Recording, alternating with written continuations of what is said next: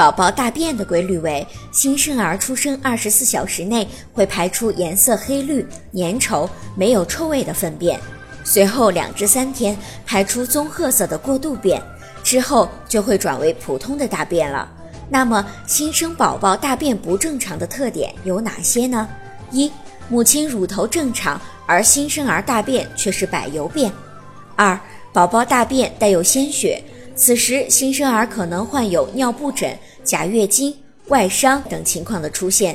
三、大便呈稀水样、蛋花汤样，呈现绿色发酸等情况，可能因为喂养不当、饥饿所导致。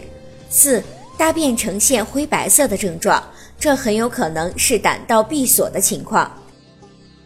如果您在备孕、怀孕到分娩的过程中遇到任何问题，欢迎通过十月呵护微信公众账号告诉我们，这里会有三甲医院妇产科医生为您解答。十月呵护，期待与您下期见面。